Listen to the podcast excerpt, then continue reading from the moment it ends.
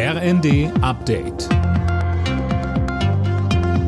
Stündlich neu. Auf den Punkt informiert.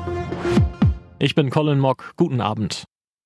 Schon wieder hat ein schweres Erdbeben das türkisch-syrische Grenzgebiet erschüttert. Es hat eine Stärke von 6,4. Tom Husse, was ist bisher bekannt? Ja, noch nicht so viel. Mehrere Gebäude wurden beschädigt oder seien eingestürzt, heißt es. Ob es neue Opfer gibt, ist aber noch unklar. Die Menschen kommen in der Region derzeit einfach nicht zur Ruhe. Bei dem schlimmen Erdbeben vor zwei Wochen waren insgesamt mehr als 47.000 Menschen gestorben. Am Abend gab es in Berlin eine Gedenkveranstaltung für die Opfer. Dabei rief Bundespräsident Steinmeier dazu auf, die Menschen in der Krisenregion auch langfristig zu unterstützen.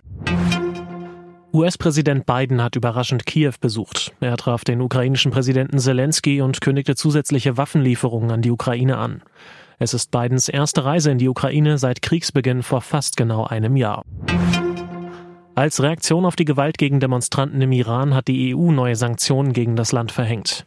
Die Strafmaßnahmen treffen zwei weitere Organisationen, aber auch Richter, Staatsanwälte sowie die iranischen Minister für Kultur und Bildung.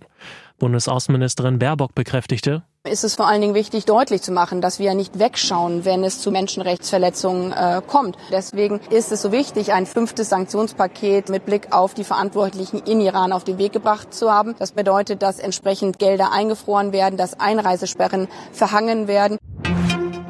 Der Klimawandel trifft in Deutschland vor allem Niedersachsen und Bayern. Das zeigt eine neue Studie. Demnach sind in Niedersachsen die Küstenregionen besonders gefährdet, in Bayern wegen des Tauwetters die Gebiete an Flüssen und den Alpen. Alle Nachrichten auf rnd.de